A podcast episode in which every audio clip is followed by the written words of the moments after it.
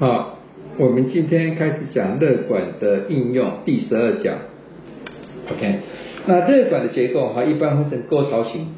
好，毛细结构像这个沙发网网网木的，啊，把它卷起来，然后把它套到管子里面去。那另外就是用铜粉，不同网木的铜粉，然后把它烧结。OK，那或者是用铜丝、铁丝、钢丝，然后呢把它放进去，造成它的毛细作用力。啊，然后围绕在这个管子内壁中间，好，那这个是热管的应用，像桌上型电脑，好，看到前面加上热管，好，这是笔记型电脑，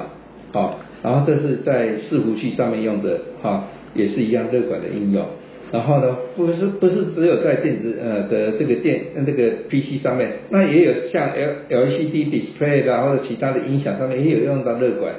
，OK，然后呢？最近呢，比较流行的是啊，超薄热管用在许多手机的这个上面啊，像 Galaxy 的 S 七啊，然后甚至现在五 G 的手机开始采考虑采用啊更进一步的二维型的热管，就是所谓的 Vapor Chamber，就是金温板。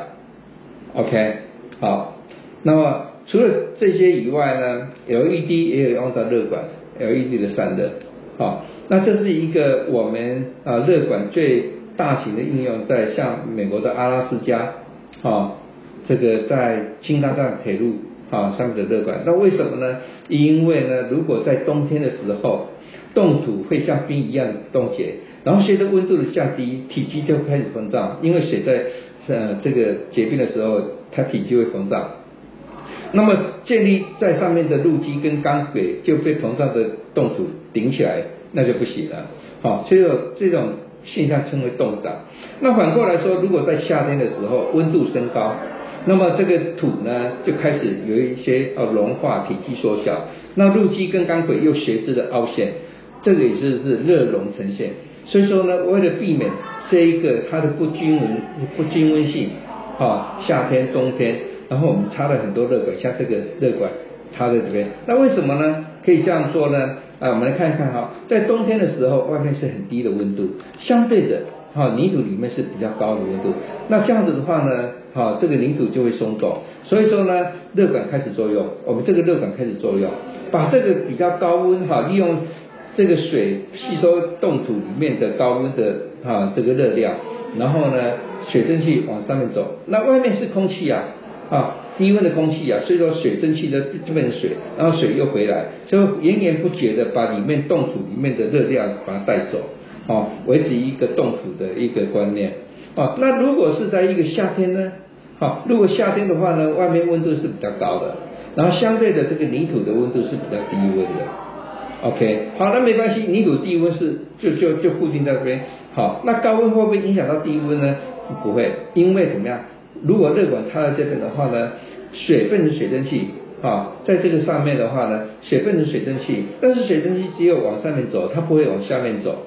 所以说呢，基本上呢，哈，这个冻土还是一样维持它的低温状态。好，那除了这个以外，太阳能热水器。汇热回收这边啊，如果呢这是一个室内空间，这是室外空间，然后呢如果让啊这边比较高的室内比较高的温度，利用一个抽啊这个很这个低功率的这个离心扇或者风扇呢，就把这个抽气热气抽走，那这里面蛮有热管，那热管的话呢，它的。它的热量就带到外面去，那外面去的话呢，新鲜空，这个比较低的温度的空气呢，就把热量带带到外面去了，然后呢，剩下冷凝的水呢，就调回来，好，所以说呢，这边出来的空气是比较干净的，而且因为它有滤网，然后呢，而且是比较低温的空气，所以人在这边的话呢，会比较舒适，啊，像这种利用